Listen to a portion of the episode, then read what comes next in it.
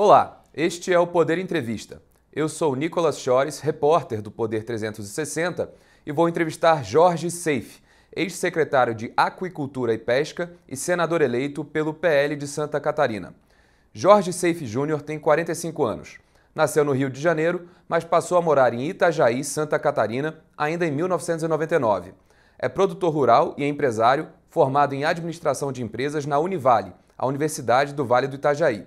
Trabalhou na pesca industrial, com a compra, venda, logística e industrialização de pescados, e também atuou no setor pesqueiro uruguaio, no ramo de exportações para a Europa. Em 2019, foi nomeado secretário de Aquicultura e Pesca pelo presidente Jair Bolsonaro. Deixou o cargo em março deste ano para disputar as eleições e foi eleito senador por Santa Catarina com 39,8% dos votos. Jorge Seife, obrigado por ter aceitado o convite. Um prazer imenso estar outra vez aqui no Poder 360 concedendo uma entrevista. Obrigado mesmo pela oportunidade. Agradeço também a todos os web espectadores que assistem a este programa. Esta entrevista está sendo gravada por videoconferência no estúdio do Poder 360, em Brasília, em 27 de outubro de 2022. Para ficar sempre bem informado, inscreva-se no canal do Poder 360, ative as notificações e não perca nenhuma informação relevante. Eu começo essa entrevista perguntando sobre a alegação do presidente Jair Bolsonaro de que várias emissoras de rádio do Nordeste deixaram de veicular inserções eleitorais de sua campanha à reeleição.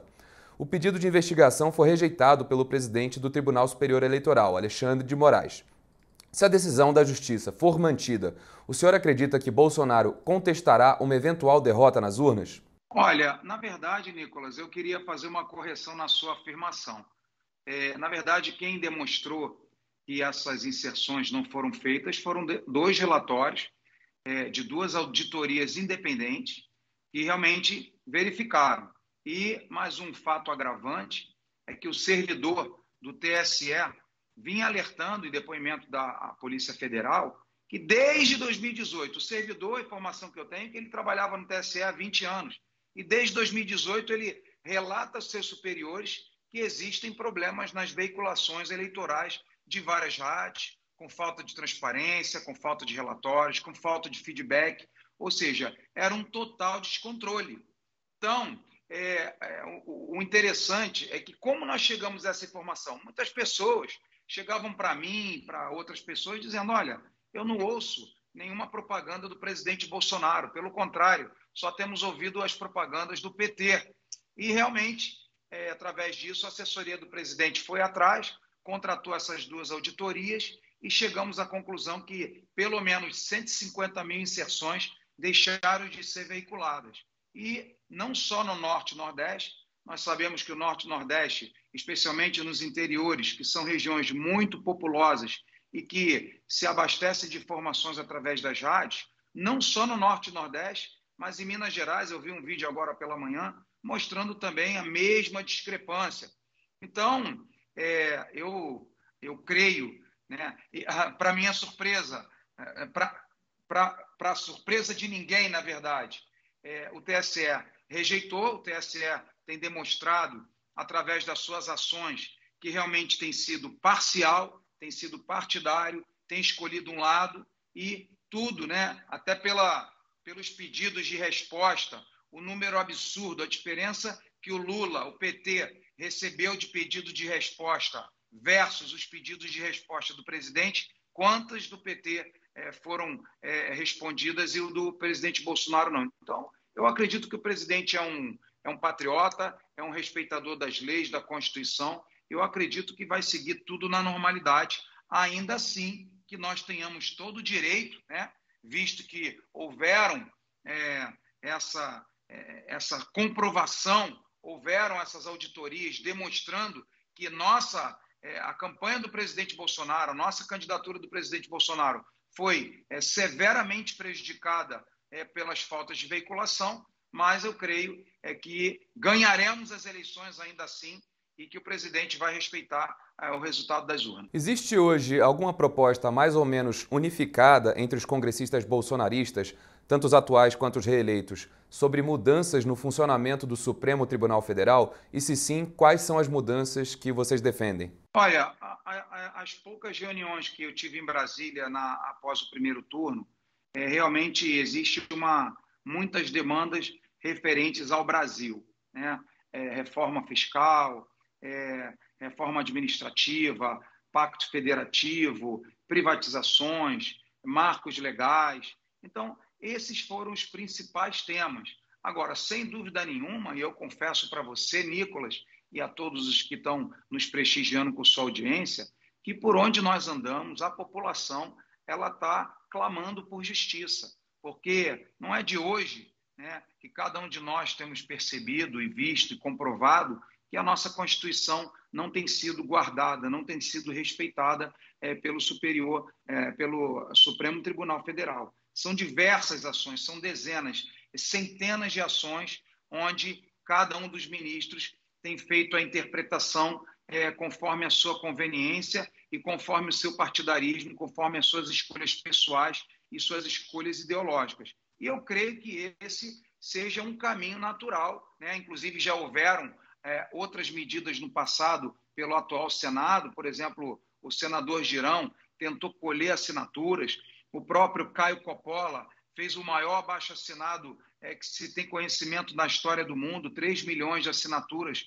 pedindo realmente que os ministros se explicassem é, sobre as suas decisões é, contrariando a Constituição Federal, eu creio que, por apelo popular, pelas ações que nós vemos e cumprindo o artigo 52 da Constituição Federal, é, alguns ministros precisarão é, demonstrar o porquê, o como é, chegaram a algumas conclusões que contrariam totalmente aquilo que eles deveriam respeitar, aquilo que eles deveriam seguir, aquilo que eles deveriam guardar, que é a Constituição Federal. Mas sobre esse assunto a gente já ouviu algumas propostas específicas. O presidente Bolsonaro disse que chegou a ele é, uma proposta de aumentar o número de assentos no STF de 11 para 15 ou 16. Além disso, o vice-presidente Mourão, que será seu colega no Senado no ano que vem, já veio aqui é, no Poder Entrevista e disse que defende o fim completo das decisões monocráticas. Qual é a sua avaliação sobre esses dois temas? Eu sou contra o aumento do Estado brasileiro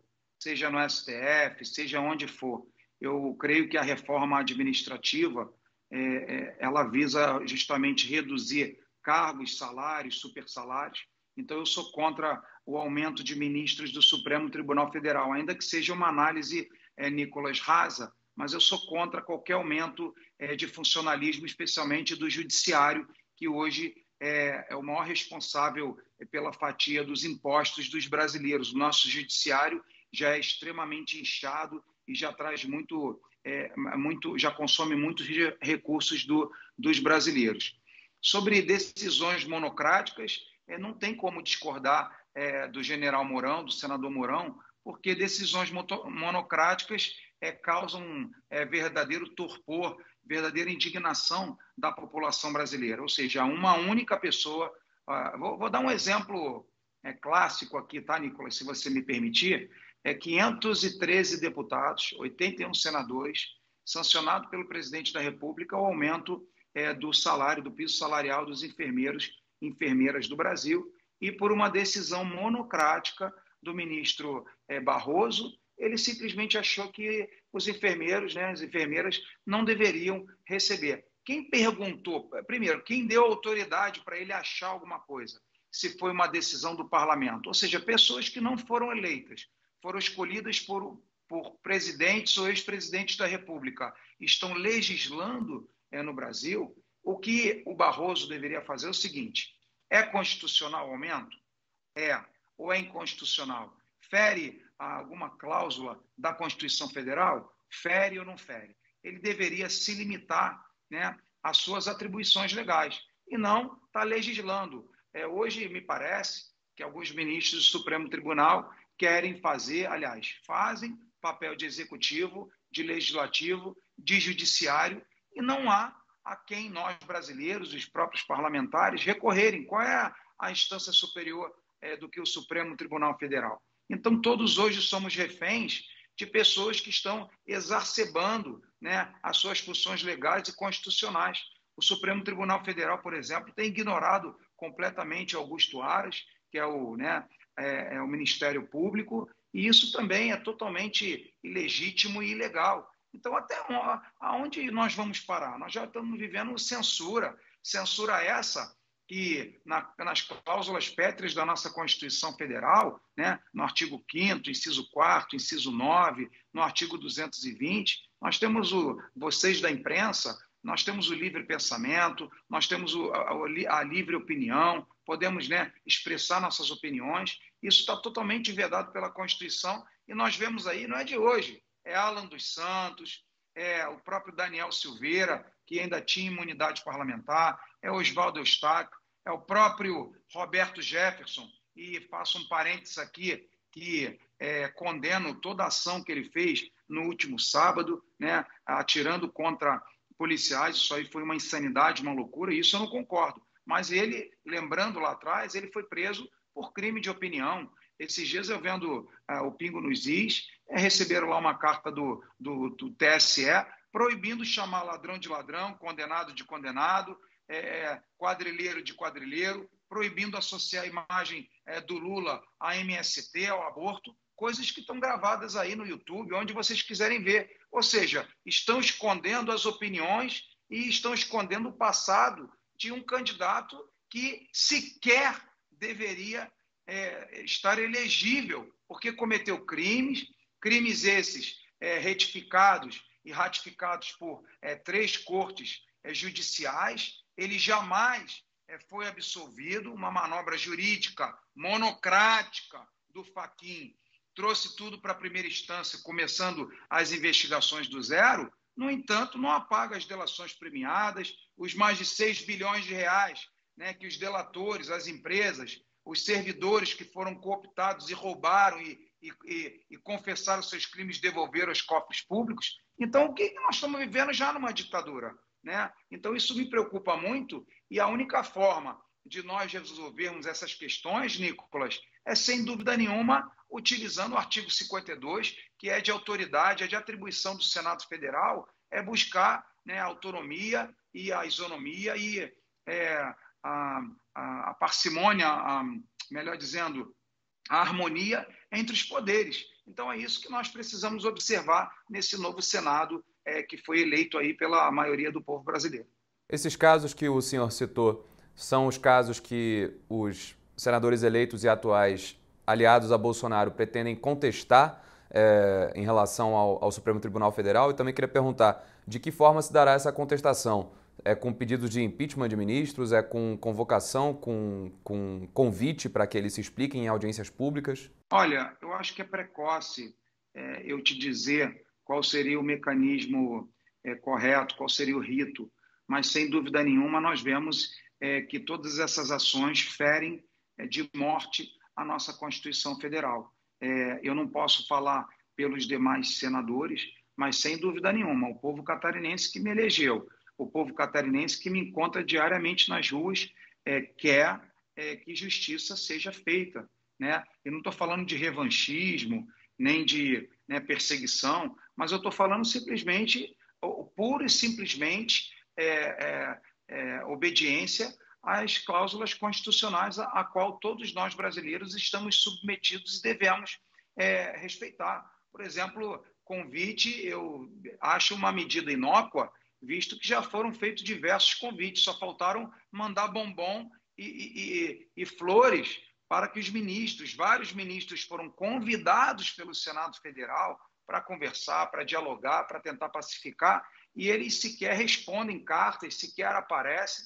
Então, eu creio é, que, nesse caso, que os ministros realmente é, estão ignorando solenemente a autoridade delegada pela Constituição Federal aos senadores, eu acho que medidas é, mais extremas, e digo é, realmente não convite, mas sim convocação, para que eles se expliquem é, de onde eles chegaram a essas conclusões que são é, totalmente ah, anticonstitucionais. E quem está falando não é Jorge Seife.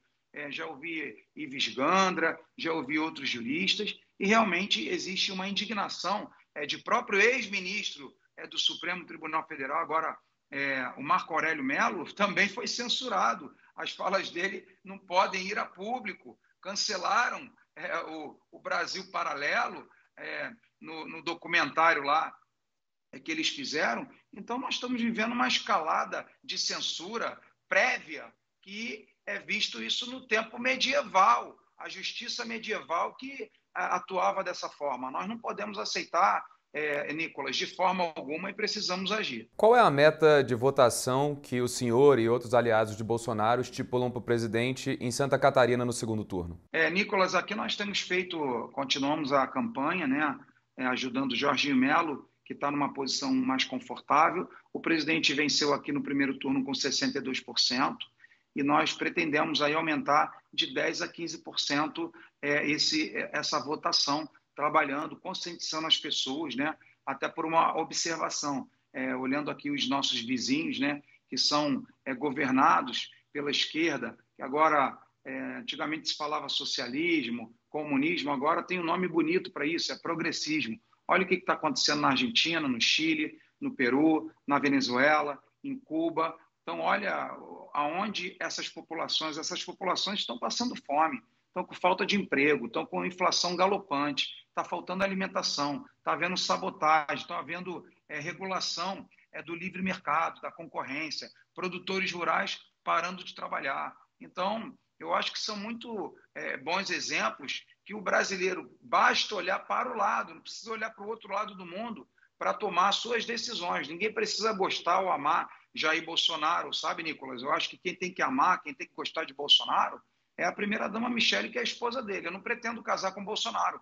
Agora, quando se fala de um governo que respeita a Constituição, quando se fala de um governo que respeita né, as bases é, bíblicas né, da, da cultura judaico-cristã no Brasil, que respeita a Bíblia Sagrada, que respeita quase 90% dos brasileiros que são conservadores, é, é, que respeita o livre mercado, que respeita, a, o, que quer uma economia mais liberal, e, e o outro lado, as propostas do outro lado, então, eu acho que fica muito fácil, nunca foi tão fácil o brasileiro escolher um lado, um brasileiro é, verificar quais são as pautas, né? Quem anda com quem, né? Minha avó me ensinava aí, Nicolas, é, diga-me com quem andas, que te direi quem és. Então, basta olhar as companhias, os apoios do Lula, basta olhar as ações, petrolão, mensalão, tanta corrupção, né? basta olhar o envio do BNDES, Banco é, Nacional de Desenvolvimento, Banco Nacional,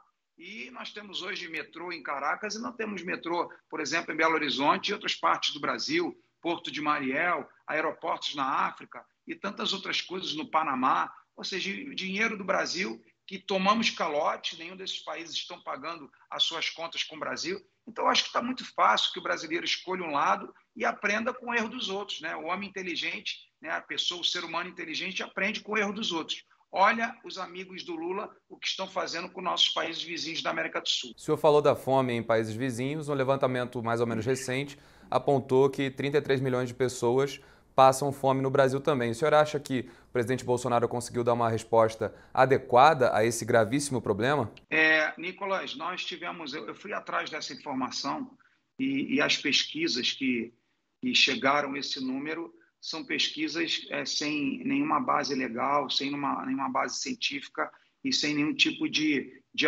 auditabilidade. Então, são números chutados. Né? Aliás, o PT e o Lula são campeões, inclusive fizeram piada no passado, dizendo que não sei quantos milhões de brasileiros, crianças brasileiras iam para a rua, e ele falava que citava números é, de aborto e de crianças nas ruas é, no varejo, e agora esse número de 33 milhões aí é, são tirados aí de, de, de, pessoas que fazem esse tipo de pesquisa que não se tira, é, não sabe de onde se tirar. Ao contrário, se nós vermos, por exemplo, o Auxílio Brasil, que paga três vezes mais do que no governo Lula, pagamos hoje 600 reais, foi aumentado antes para 400 reais, como é que ah, os mais vulneráveis, né, que precisam, por exemplo, do Auxílio Brasil, estão sendo melhor abastecidos, estão recebendo melhores rendas, e como é que a miséria aumentaria? Como é que, no momento, é, por exemplo, de pandemia, onde governadores tiveram autonomia de ditadores dada pelo Supremo Tribunal Federal e prefeitos fecharam a cidade, fecharam o comércio, soldaram portas de comércios, prenderam cidadãos na praia, nas praças públicas, e o presidente foi, junto com o Paulo Guedes, conseguiu fazer aquele auxílio emergencial é, para as pessoas, para os tais invisíveis que nós não tínhamos nem cadastro, não tinham conta bancária, não eram vistos porque não tinham carteira é, de emprego assinada. Então, nós abastecemos nós, é, o governo Bolsonaro alimentou essas pessoas no momento de pandemia e no momento fora de pandemia aumentou os auxílios para aqueles que mais necessitam. Então, são números totalmente contraditórios com as ações do governo de aumento de renda da população carente versus o número de miseráveis que essas é, contas aí tiradas, sabe Deus é, de onde, é, demonstram esses números. Então, eu não creio nesses números, né? eu não creio que seja uma pesquisa séria, que não sejam números reais, e sim números difamatórios para prejudicar o governo né, e a reeleição do presidente Bolsonaro. Senador eleito Jorge Seife, um dos temas dessas eleições é o formato atual das emendas de relator, que vem sendo chamadas por alguns de orçamento secreto. Durante seus mais de três anos como secretário da Pesca, também dentro da estrutura, do Ministério, desculpe, dentro da estrutura do Ministério da Agricultura, qual foi o papel desse tipo de emenda para a destinação de dinheiro do orçamento? Olha, infelizmente, né, eu, eu era um nômade dentro da esplanada dos ministérios, a minha secretaria é, na história da pesca e da aquicultura do Brasil foi o menor orçamento, justamente por conta que pegamos o país quebrado, pegamos o, a questão do teto de gastos. Então, eu ia atrás de muitos parlamentares para destinarem é, emendas para as ações que nós tínhamos ali, mas infelizmente não logrei êxito. Então, acabei, né, nossa Secretaria Aquicultura e Pesca, não por falta de pedido, não por falta de bater em portas, mas infelizmente né, é, nós não recebemos nenhum tipo de emenda. E outra coisa, é, esse orçamento secreto é um nome, né? É um nome pejorativo né, que, o, que o PT, a esquerda, inventou. Como é que são é, é orçamento secreto se sai no Diário Oficial da União, se as prefeituras que são beneficiadas né, precisam é, estar devidamente qualificadas e é, cadastrarem suas propostas na plataforma Mais Brasil. Então, isso é mais uma narrativa da esquerda para tentar criminalizar, mostrar algum tipo de crime, de corrupção por parte do governo Bolsonaro. Eu lembro ainda que o tal do orçamento secreto foi aprovado pelo Rodrigo Maia, né, foi enviado para a sanção presidencial. O presidente vetou, mas o veto é, foi derrubado pelo parlamento. Então, é, de secreto, na minha opinião, não tem nada. Se você acessar o portal da transparência, é, cada um de nós é, brasileiros tem acesso aí restrito ao portal da transparência e veremos para onde esses orçamentos, essas emendas estão sendo destinadas para que prefeituras e para que ações. Então, não passa de mais uma narrativa mentirosa, caluniosa da esquerda brasileira que só faz mentir. Na sua avaliação, se o presidente Bolsonaro for reeleito, ele mudará ou manterá a forma como o executivo lida com as emendas de relator? É, o presidente já deu algumas declarações, né, de que seria muito melhor administrado esses orçamentos se tivessem dentro dos ministérios. O presidente, é, a maior prova que ele foi contra esses superpoderes sobre orçamento por parte do parlamento foi o veto que ele fez. Mas eles, por maioria, né, eles conseguiram trazer a maioria do orçamento, tirando a autonomia dos ministros, dos ministérios, das secretarias, e trouxeram isso para dentro do parlamento. Nós queremos sim devolver autonomia para o governo federal, que é o poder executivo. Ele executa as obras, ele recebe propostas, eles sabem o que já está em andamento, as necessidades de todo o Brasil, seja infraestrutura, hospitais, seja lá o que for. Então, eu é, serei também um soldado para que é, o governo federal tenha autonomia sobre o orçamento da União. Como é possível fazer isso? A gente teve até uma declaração recente do líder do União Brasil na Câmara, é, dizendo que aí tudo bem, não era em relação ao Executivo, mas em relação ao Supremo Tribunal Federal, que se houvesse uma decisão da Justiça é, derrubando esse atual formato das emendas de relator, que o Congresso reagiria tirando o orçamento do Judiciário. Como é que é possível equalizar é, é, essa questão das emendas de relator com o restante do Congresso? É, olha, é, com, com, o novo, com o novo parlamento que foi eleito, a Nicolas, né, com maioria aliados ao presidente Bolsonaro, na verdade, a maioria aliados ao Brasil, é, um, é o primeiro é, Congresso é, é, mais centro-direita desde a redemocratização do Brasil, eu creio que nós teremos maioria para devolver esse orçamento que foi sequestrado né, e está sendo muito individualizado, está dando superpoderes para parlamentares e para senadores, é, que seja devolvido ao Poder Executivo. Então, acho que a melhor forma é votando né, dentro do parlamento é que isso seja normalizado. Eu creio que, é lógico, o, o Poder Executivo já demandava orçamento para dentro é, do Congresso, para os congressistas, né? e isso deve retornar ao seu status quo, ao seu status anterior, e não agora dando superpoderes é, do orçamento é, para é, parlamentares que, no final, acabam fazendo muito mais ações políticas sem ver as é, principais necessidades. Tudo é necessário, né? tudo é, é urgente, mas existem demandas é, que têm que ser priorizadas. E se o governo federal não tem é, recurso para fazê-lo, então é, fica é, complicada a, a, relação desse orçamento somente na mão de parlamentares. Então, nós queremos restabelecer é, a autonomia do governo federal sobre, esse, sobre esses recursos da União. O presidente Bolsonaro já até adotou, a gente estava falando do termo orçamento secreto, mas em relação às emendas de relator, ele até adotou esse termo em debates, em aparições públicas durante a campanha. Queria perguntar se o senhor não acha que ele, o governo dele também se beneficiou desse formato de emendas em votações no Congresso para conseguir arregimentar uma base necessária. Não, eu não acredito, porque o presidente está usando o nome orçamento secreto porque foi o nome que foi popularizado para ele poder falar melhor com a sua audiência. Né?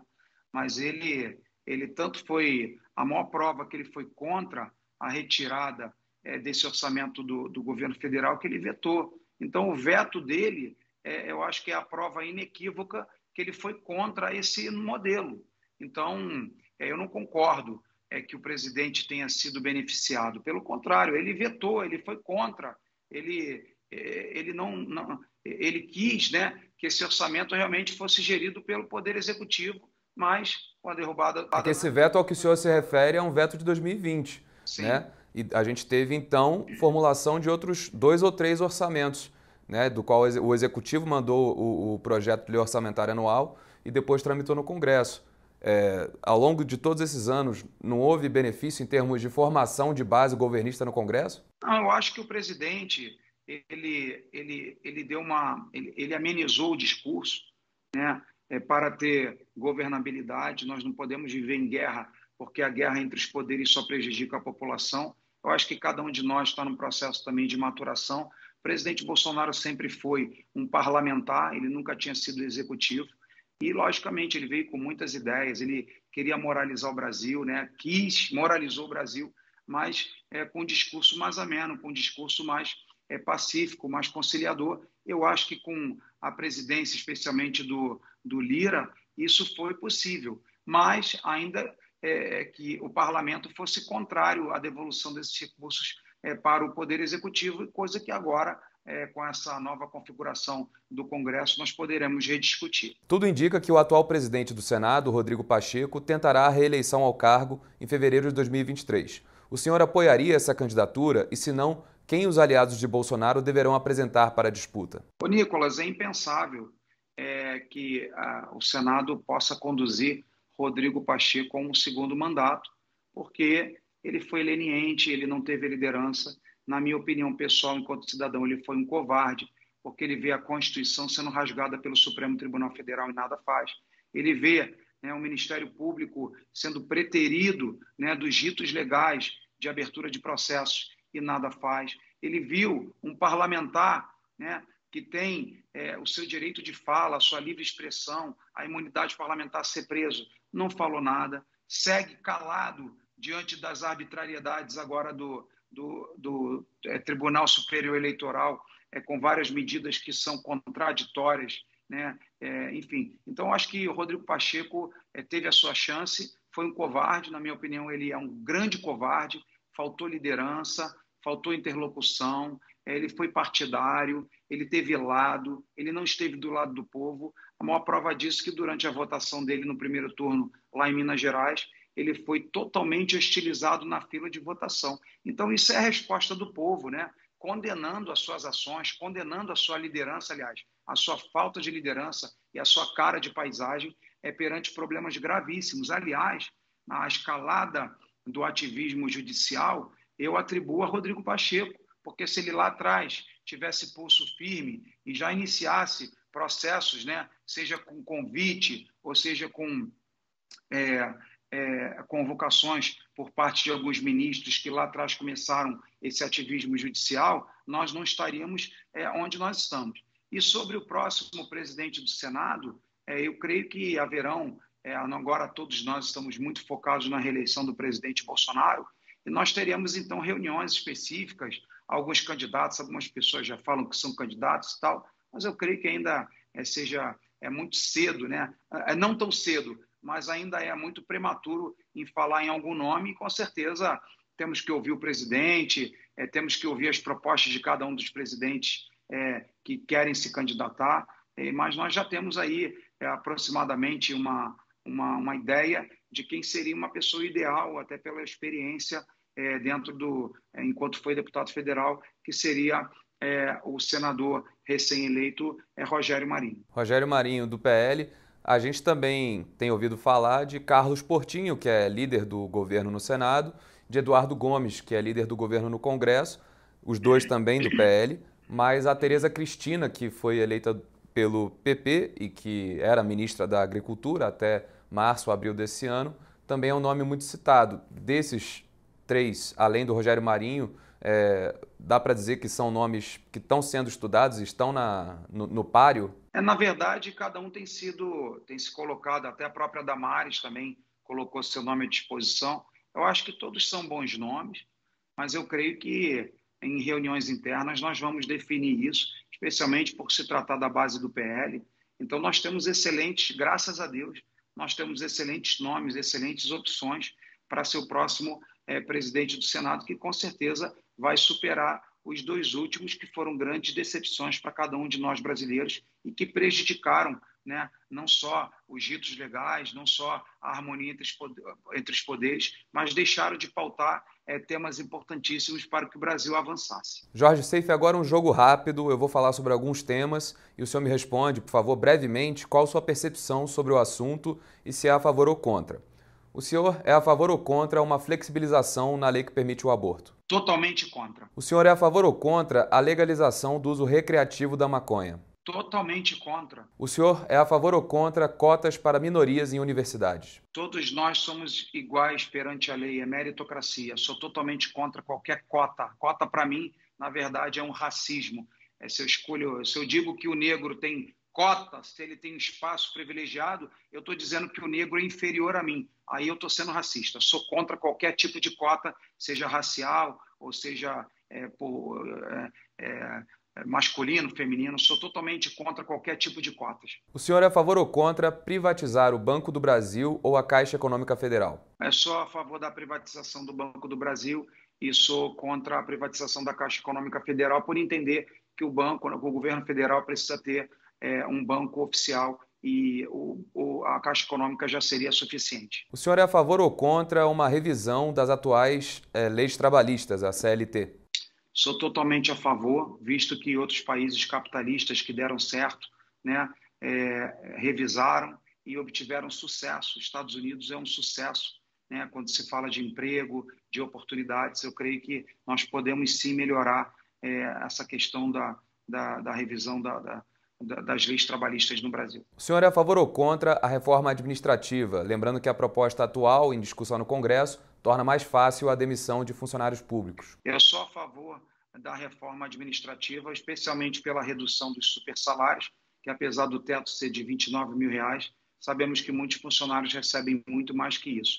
E eu acho que nenhum de nós tem nenhum tipo de é, estabilidade. Então, a estabilidade tem que ser por mérito, por trabalho, por entrega, é por produtividade. Então, ninguém pode ser intocável. É, um incompetente que seja um funcionário público, ele é intocável.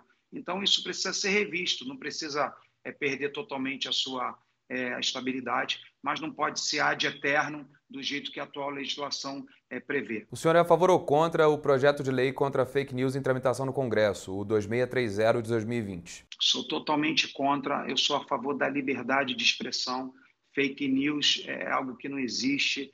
É, existem, sempre existiu opiniões diversas, sempre existiram é, pontos de vista diversos, que pode ser verdade para mim, pode não ser verdade para você. Para mim, essa questão de lei de fake news vai ser uma mordaça aos cidadãos e à imprensa, e eu sou contra qualquer tipo de censura aos brasileiros e ao nosso livre pensamento e liberdade de opinião. Agora, na sua avaliação, o que, que precisa ser alterado na segurança pública? O senhor é a favor do chamado excludente de ilicitude? Sou a favor de uma reforma no nosso Código Penal urgente, sou a favor do excludente de ilicitude, sou a favor que as saidinhas realmente sejam é, eliminadas, sou a favor que é, do fim da audiência de custódia, que para mim é passar a mão na cabeça de bandido. É, eu sou a favor é, realmente de que as leis e a, a, as penas que são impostas aos criminosos seja cumprido na sua integralidade e não haja essa, essa redução de pena porque é bom comportamento, não sei o quê. Se fez, se a lei prevê tantos anos, ele precisa cumprir é, o seu papel e que Logicamente, os complexos é, penitenciários precisam ser melhorados e esses, é, essa, esses apenados precisam trabalhar, precisam ter profissões, precisam ter oportunidade de mudar de vida. E não hoje, como muitas cadeias, muitos presídios são, na verdade, universidades do crime. E sobre o meio ambiente, como promover a preservação e, ao mesmo tempo, o desenvolvimento da Amazônia? É possível? É possível, nós já estamos demonstrando isso no governo Bolsonaro. 66% é, do Brasil é preservado desde Adão e Eva. O que existe é uma narrativa, uma tentativa de sabotagem àquela que é a nossa é, principal é, vocação, que é o agronegócio. O nosso agro é exemplo para o mundo inteiro. Nenhum dos países que é, criticam as posições ambientais é, do Brasil tem matas e tem proteção ambiental, tem CAR, né, que é o Cadastro Ambiental Rural, tem áreas preservadas, é, tem áreas indígenas, é, tem, enfim, nós somos um exemplo para o mundo inteiro e eu creio que a Amazônia, através de desenvolvimento sustentável, utilizando os frutos, utilizando, né, é, é, é, é a, a, mão de obra ali de, sei lá, 30 milhões de brasileiros que vivem naquela área que hoje não podem fazer nada, nós podemos sim estudar e utilizar os recursos naturais dessa, dessa vasta vegetação para produzir riqueza, bem-estar né, e dignidade para, para os povos do norte do, do, do, Brasil. Chega ao final esta edição do Poder Entrevista. Em nome do jornal digital Poder 360, eu agradeço ao ex-secretário da Pesca e senador eleito por Santa Catarina, Jorge Seife, do PL. É, Nicolas, muito obrigado pela oportunidade. Fico muito feliz, é muito gratificante é, conversar com jornalistas sérios, perguntas sérias, propositivas. Então, deixo um grande abraço a todos os espectadores e muito obrigado pela oportunidade e até a próxima. Agradeço também a todos os web espectadores que assistiram a este programa. Esta entrevista foi gravada por videoconferência no estúdio do Poder 360, em Brasília, em 27 de outubro de 2022. Para ficar sempre bem informado, inscreva-se no canal do Poder 360, ative as notificações e não perca nenhuma informação relevante. Muito obrigado e até a próxima.